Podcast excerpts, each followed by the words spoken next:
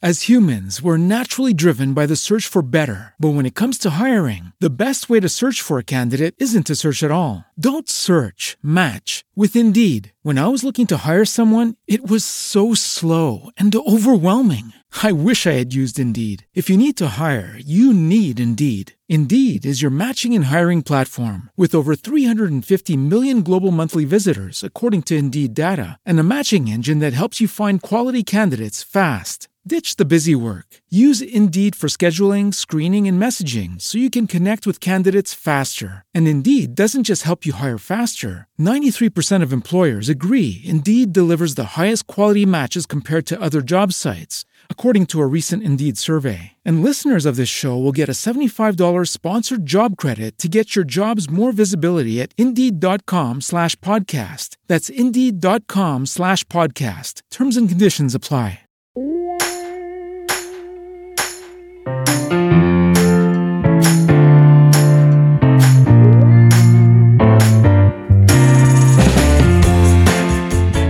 Bienvenido a Eureka, un podcast de Milcar FM sobre innovación, productos y curiosidades sobre los mismos. Mi nombre es Fran Molina y si me lo permites, estaré encantado de poder compartir contigo este espacio de entretenimiento y aprendizaje.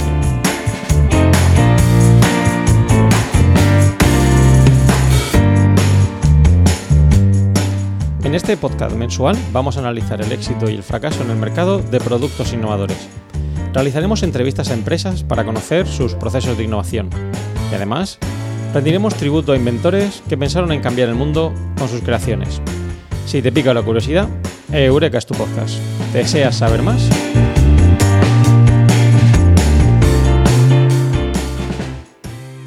¡Eureka!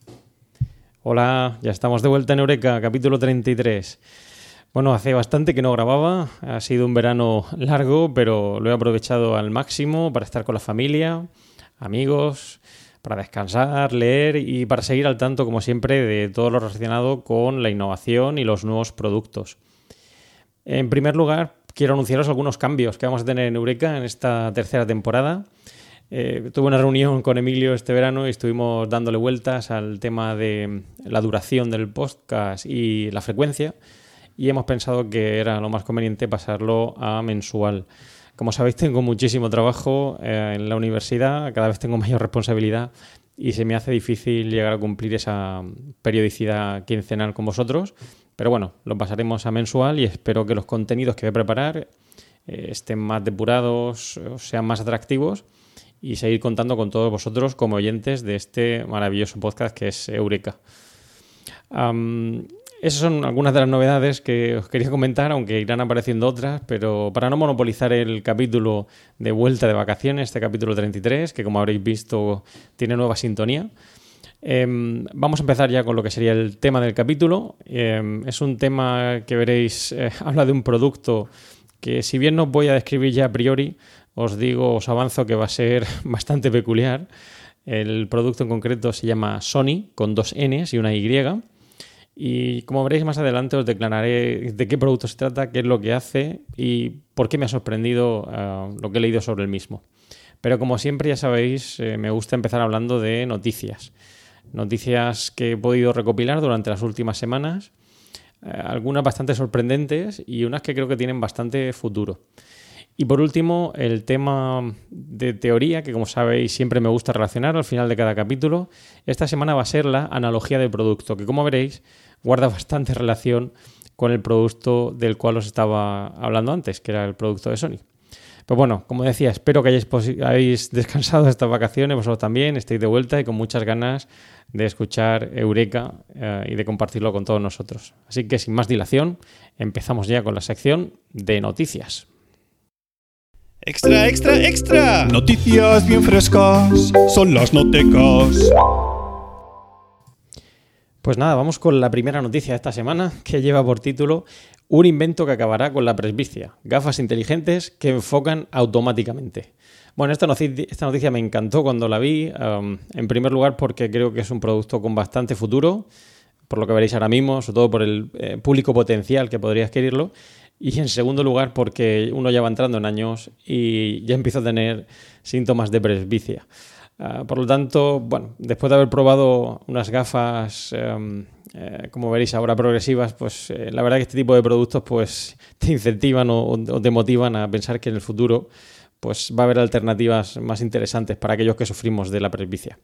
Bueno, en concreto el producto em, ha sido desarrollado en, la Universidad de Stanford. Eh, son unas gafas inteligentes que lo que hacen es seguir a los ojos a la hora de enfocar. Sabéis que cuando estamos utilizando gafas, pues bueno, tendemos a enfocar en diferentes puntos. y bueno, estas gafas que se han denominado autofocales lo que hacen es ver realmente dónde estamos enfocando la vista y permitirnos ver con claridad. Es una alternativa a las eh, gafas tradicionales, eh, como decía, las eh, normales, las bifocales, que son aquellas que tienen, que habréis visto a lo mejor con algunas personas, que tienen como dos pequeños cristales perfectamente diferenciables en la gafa, y las que comentaba anteriormente, que eran las gafas progresivas, que hoy en día pues, son pues, las más utilizadas y las más socorridas a la hora de utilizar por gente que tiene problemas de presbicia. Eh, como os decía antes, la presbicia es algo que afecta a una gran parte de la población, solamente a personas eh, mayores de 45 años, aunque algunos, pues como servidor, se nos eh, empieza a notar un poquito antes. Y tiene bastantes problemas, porque al utilizar las gafas progresivas, pues bueno, ya digo, yo las he utilizado un poquito antes de verano y bueno, me, me suponía bastante problema, bastante dolores de cabeza acostumbrarme a esa gafa hay bastante riesgo de caídas por el hecho de que tienes que girar la cabeza a la hora de enfocar y luego tenía muchos problemas con la visión lateral, sobre todo a la hora de conducir y mirar el retrovisor.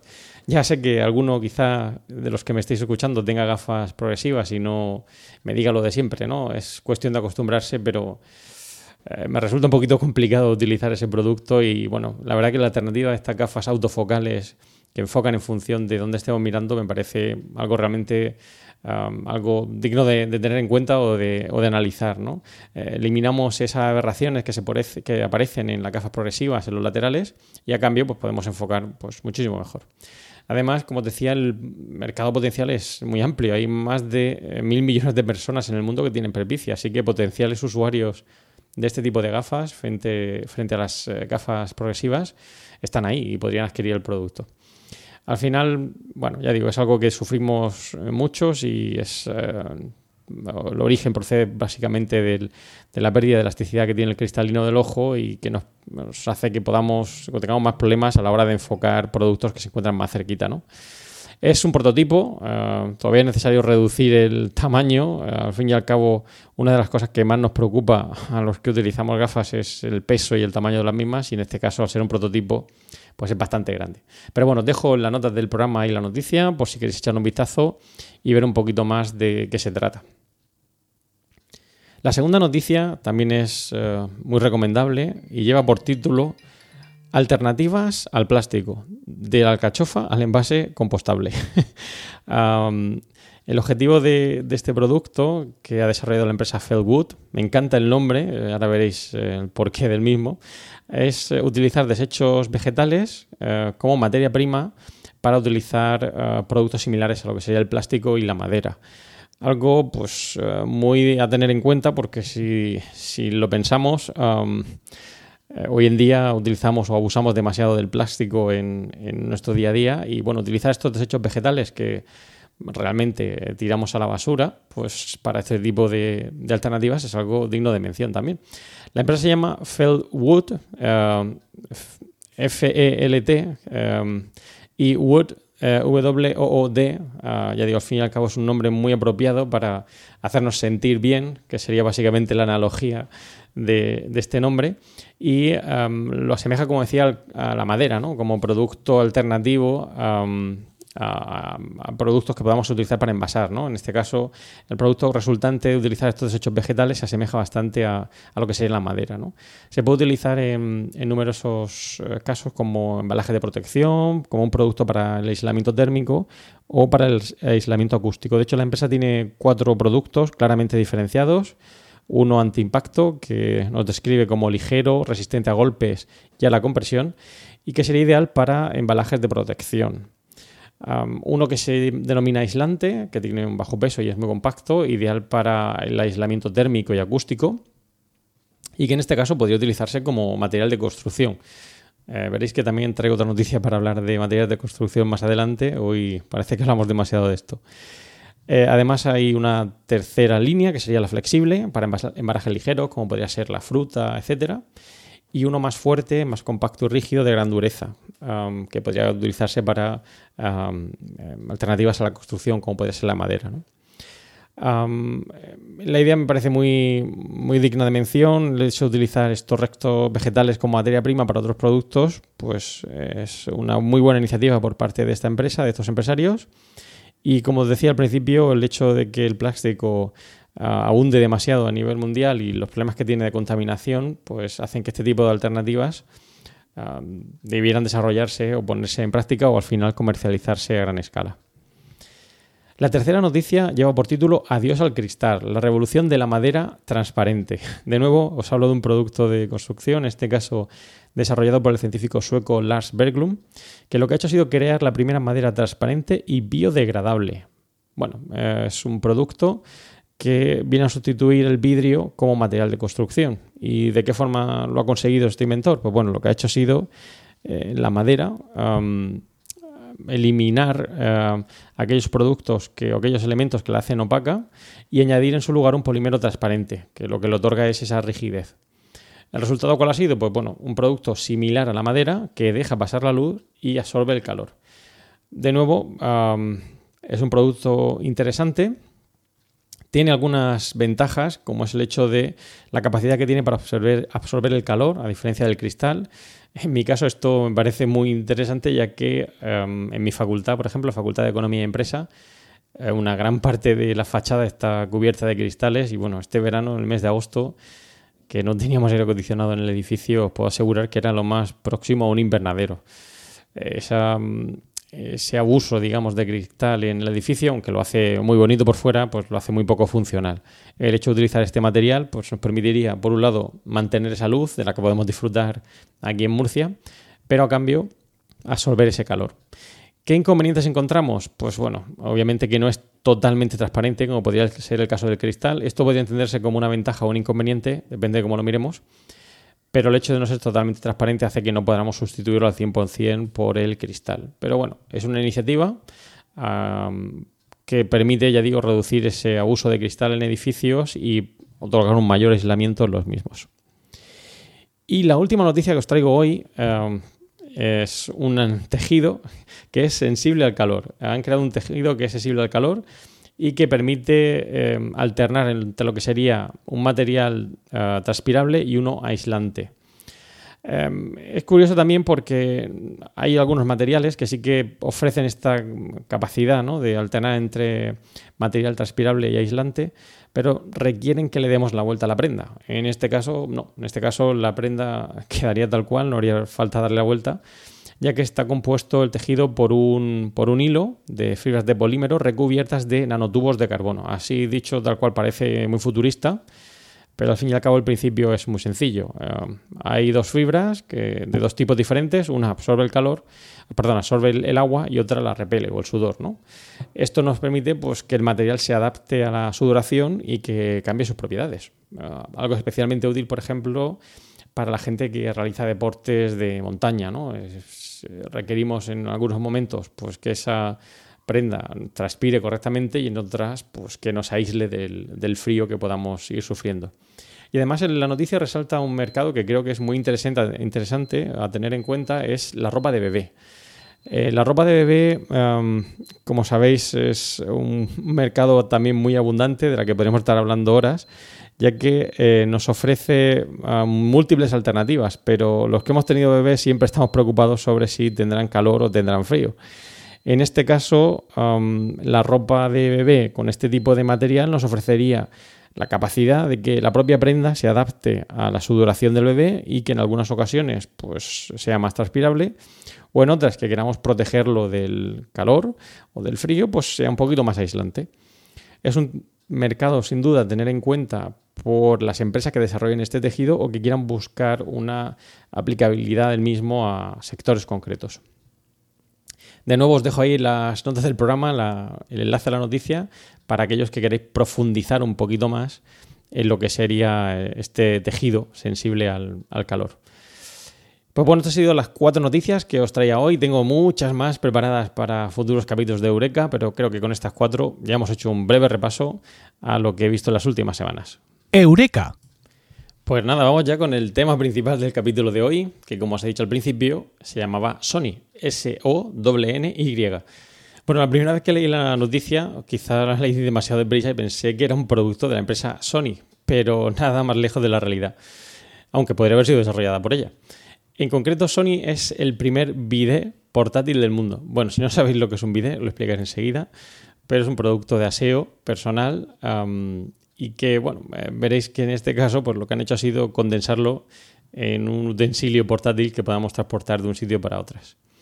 Bueno, el bidet, como veréis más adelante, es un eh, elemento, una pieza más en, los aseos que nos permite una higiene íntima después de eh, ir al baño. Y bueno, me ha traído buenas o recuerdos o reminiscencias de una visita que, tuve aquí en Murcia de dos colegas americanos que venían con la familia y lo que me preguntaron eh, antes de venir es si en la casa había un bidet. Eh, algo que me sorprendió, ya que a priori uno pensaría que lo que más le preocupaba al venir a Murcia era el aire acondicionado, teniendo en cuenta el calor que pasamos aquí. Pero no, me preguntaban si tenía bidet. Y no era precisamente por usarlo, era porque querían verlo. Les sorprendía el hecho de contar con un bidet en casa, ya que habían oído que aquí en España pues contábamos con estos aparatos sanitarios y bueno, les dije que sí, que había un vídeo en casa y que podían verlo y utilizarlo si hacía falta. Y de nuevo me trajo As humans, we're naturally driven by the search for better. But when it comes to hiring, the best way to search for a candidate isn't to search at all. Don't search, match with Indeed. When I was looking to hire someone, it was so slow and overwhelming. I wish I had used Indeed. If you need to hire, you need Indeed. Indeed is your matching and hiring platform with over 350 million global monthly visitors, according to Indeed data, and a matching engine that helps you find quality candidates fast. Ditch the busy work. Use Indeed for scheduling, screening, and messaging so you can connect with candidates faster. And Indeed doesn't just help you hire faster. 93% of employers agree Indeed delivers the highest quality matches compared to other job sites according to a recent Indeed survey. And listeners of this show will get a $75 sponsored job credit to get your jobs more visibility at Indeed.com slash podcast. That's Indeed.com slash podcast. Terms and conditions apply. Recuerdos, me ha traído recuerdos como uh, mis recientes visitas a Finlandia, donde eh, también para cumplir, digamos, ese o para cubrir ese aseo personal, pues eh, tienen en los cuartos de baño, además del inodoro, pues una pequeña ducha, ¿no? Que nos ayuda a limpiarnos, ¿no? Después de ir al baño. Y también eh, buenas experiencias. Como os he dicho, este verano he estado con muchos amigos, unos amigos que, si espero me escuchan, uh, hola Edu, hayan estado, han estado en Japón este verano. Y bueno, eh, me comentaban el hecho de que allí, bueno, los inodoros, el hecho de incorporar esta versión electrónica, de la que también hemos hablado aquí en Eureka, que permite eh, pues esa tapa del váter que sea con calefacción, etcétera, pues me comentaban que incluso en los cuartos de baño públicos hay uh, bidet, ¿no? O sea que aquí en España eh, es común, pero también es sorprendente, como veremos ahora, ver que en, otros países para nada es algo habitual de encontrar en los cuartos de baño. De hecho, yo creo que su uso cada vez disminuye, también probablemente por el hecho de que aparezcan estas Ah, tapas del inodoro creadas allí en, el, en, China y que están haciendo pues que podamos incorporar a nuestros inodoros. Yo no lo tengo, ¿eh? o sea que no penséis que, que tengo una de esas, que sé que Nathan de Swiss Spain estará a punto de mandarme el mensajito. Bueno, pues vamos al producto en sí. El producto, como os he dicho, es un pequeño envase con unas medidas de 22 centímetros de alto por 4 de ancho es muy pequeñito eh, y viene a sustituir la utilización de toallitas húmedas después de ir al aseo. Sabéis que las toallitas húmedas suponen un problema muy importante para las empresas que, se dedican a tratar esas aguas residuales o incluso en las ciudades donde las noticias probablemente hayáis visto en alguna ocasión cómo han llegado a saturar lo que es el alcantarillado. Eh, como cifra y que aparece en algunas de las noticias que pongo ahí, no sé si es conscientes de ello, pero en Estados Unidos, por ejemplo, se consumen 36,5 billones con B de rollos de papel higiénico al año. Eso supone que para fabricarlos necesitaríamos 15 millones con M de árboles y miles de billones con B de litros de agua. Bueno, unas cifras realmente disparatadas eh, de las que probablemente no seáis conscientes y que, bueno, ponen de manifiesto la, entre comillas, utilidad de este producto del cual vamos a hablar ahora. Como os decía, es un tubo de aluminio, que es lo que incorpora es un recipiente, un recipiente recargable de agua. Ah, tiene una batería que nos permite utilizarlo unos 20 usos. Esto supondría que si lo utilizamos pues, un par de veces al día nos llevaría a esos 10 días ah, continuos de uso del mismo. Tiene una boquilla deslizable que es antibacteriana e intercambiable, algo supongo bastante recomendable para asegurarnos em, el hecho de que no tengamos problemas con infecciones, etcétera.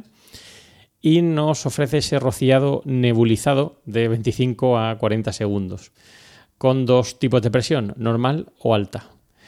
además, ya como colofón, lo que tiene es un soporte para eh, situarlo en el cuarto de baño, en concreto encima del inodoro.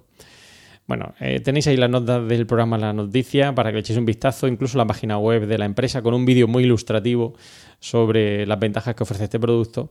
Y veréis que en resumen no deja de ser algo así como un nebulizador similar al que podéis utilizar en verano para refrescaros. ¿no? Ahora en la época eh, veraniega es bastante frecuente, por lo menos aquí en Murcia, ver este tipo de nebulizadores, que habréis visto también en restaurantes, etcétera. Pues bueno, en este caso es un nebulizador portátil que de nuevo pues, eh, nos ofrece esa capacidad de asearnos después de ir al SEO. Em, otra de las cosas que me, generaban dudas ¿no? a la hora de ver este producto es, bueno, ¿y esto cómo se limpia? ¿no? Bueno, según nos dicen en las noticias que he podido ver y en la página web del fabricante, esto se limpia con agua y jabón o un detergente suave. Bueno, de acuerdo. Aunque, según pone ahí, también se puede utilizar un producto que la empresa ha creado específicamente para mm, limpiarlo, ¿no? Con olores a jazmín o algo así. Bueno, em, de nuevo estamos hablando de un producto de higiene íntima que se va a meter en un bolso. bueno, em, la primera duda que me surge es, bueno, de acuerdo, lo utilizo, pero después de utilizarlo lo meto en el bolso o en la mochila. No sé, ¿no? Pues parece poco higiénico. No sé si llevar algún tipo de estuche extra para asegurarnos que no vaya ahí, imaginar que en la bolsa o en, o en la mochila llevamos algo de comida, ¿no? Está ahí mezclado una cosa con otra, mm, no sé, parece un poquito raro. Otra duda que me genera, para aquellos que hayáis utilizado un bidet, que como digo, ah, no os impacientéis, enseguida vamos a ver qué es, es el hecho de que después de utilizar un bidet hace falta una toalla, una toalla para secarse. Y hasta donde he podido investigar, este Sony no lleva incorporada una toalla. Es decir, que al final nos va a hacer falta papel para terminar de utilizar correctamente el producto. Y bueno, y esta ya es la tercera, y aunque lo veremos luego en la analogía de producto, una nueva duda que me genera es, bueno, pero esto se puede compartir en familia, como el cepillo de dientes, porque claro, si lo ponemos en el cuarto de baño y hay más de una persona utilizándolo, ¿qué tenemos? Diferentes boquillas intercambiables, como los cepillos eléctricos. Mm, no sé, me parece un poquito raro, ¿no? Pero bueno, el producto está creado por la empresa Boss Clever, Em, detrás de esta empresa hay un inventor, Zach Levinson, que fue el que ideó este producto que viene a suplir, como hemos dicho, el hecho de utilizar vídeo en casa. En este caso lo tendríamos portátil.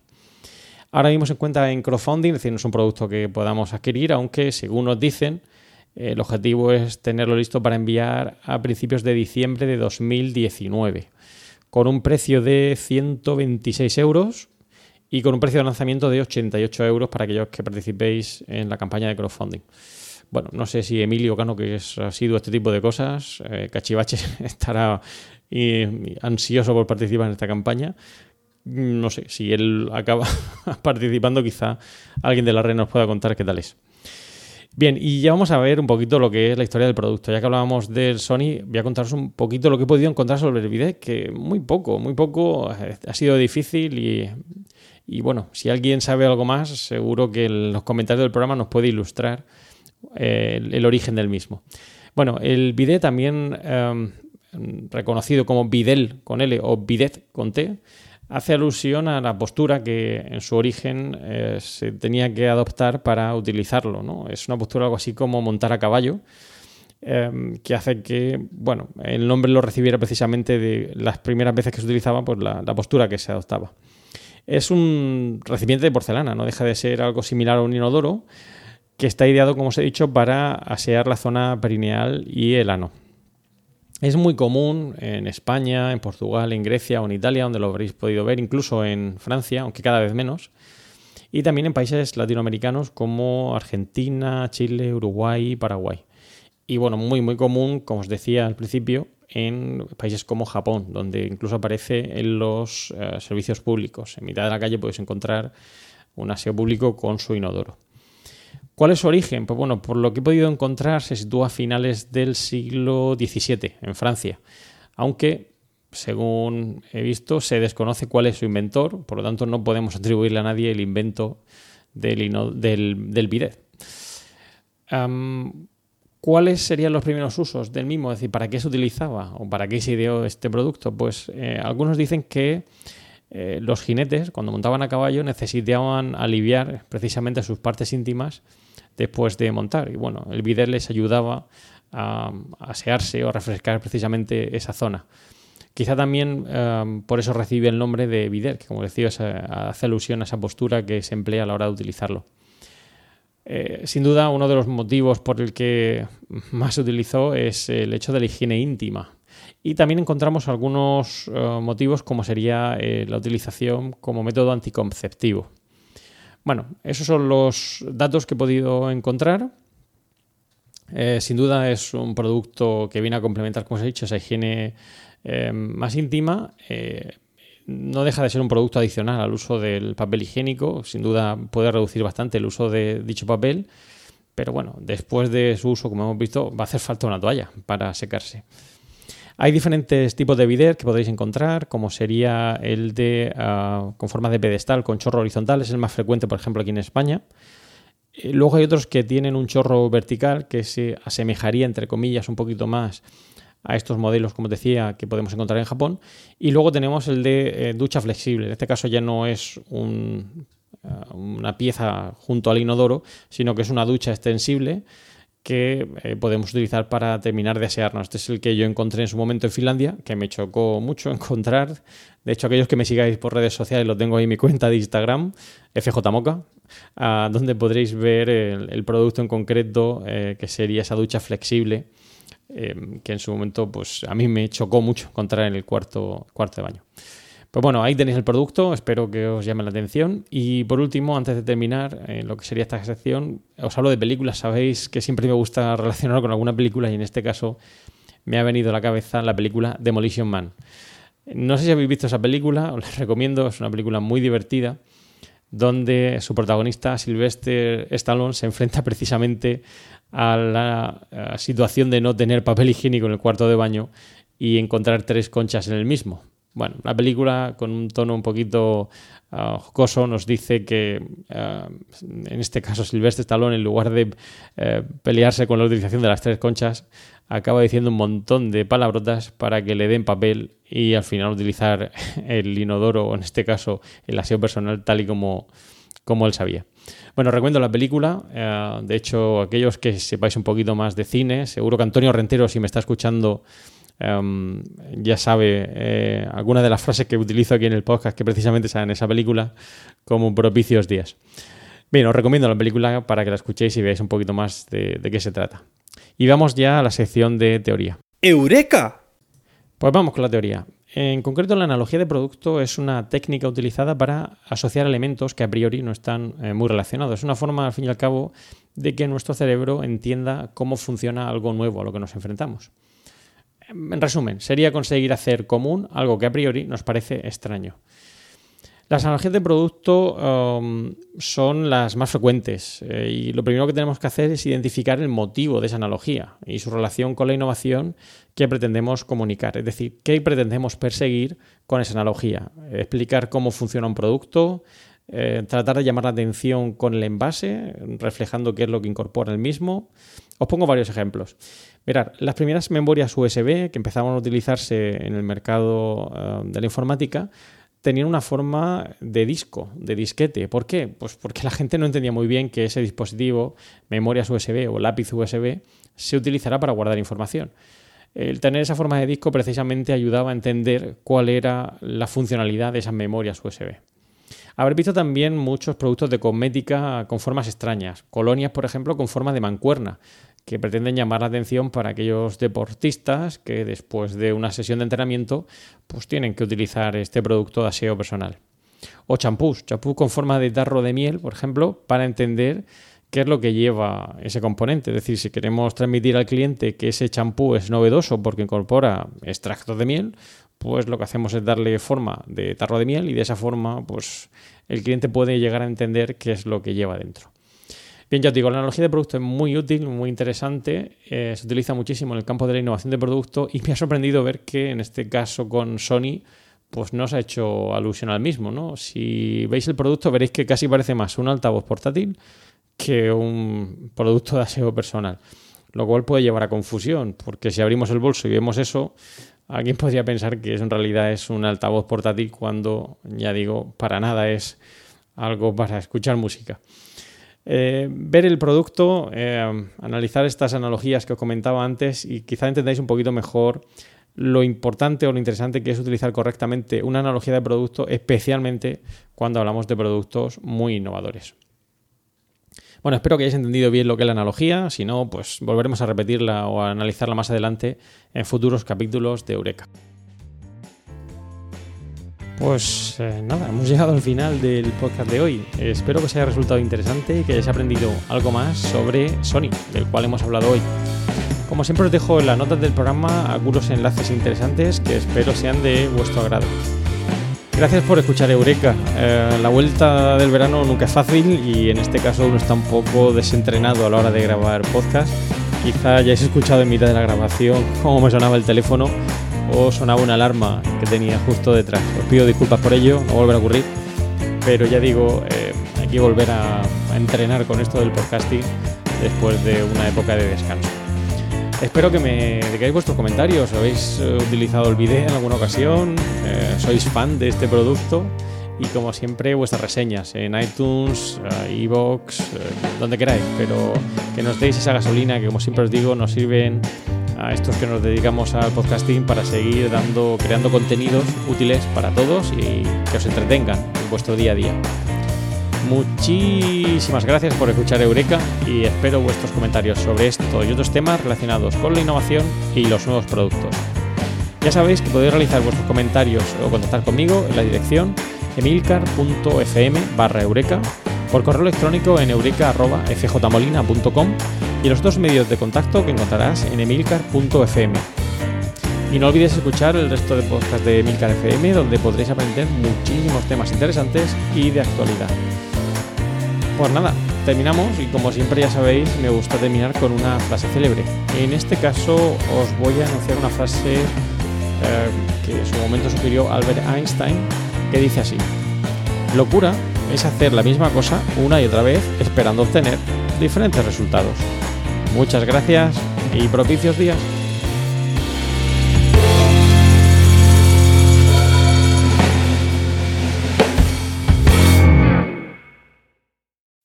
As humans, we're naturally driven by the search for better. But when it comes to hiring, the best way to search for a candidate isn't to search at all. Don't search, match with Indeed. When I was looking to hire someone, it was so slow and overwhelming. I wish I had used Indeed. If you need to hire, you need Indeed. Indeed is your matching and hiring platform with over 350 million global monthly visitors, according to Indeed data, and a matching engine that helps you find quality candidates fast. Ditch the busy work. Use Indeed for scheduling, screening, and messaging so you can connect with candidates faster. And Indeed doesn't just help you hire faster. 93% of employers agree Indeed delivers the highest quality matches compared to other job sites, according to a recent Indeed survey. And listeners of this show will get a $75 sponsored job credit to get your jobs more visibility at Indeed.com slash podcast. That's Indeed.com slash podcast. Terms and conditions apply.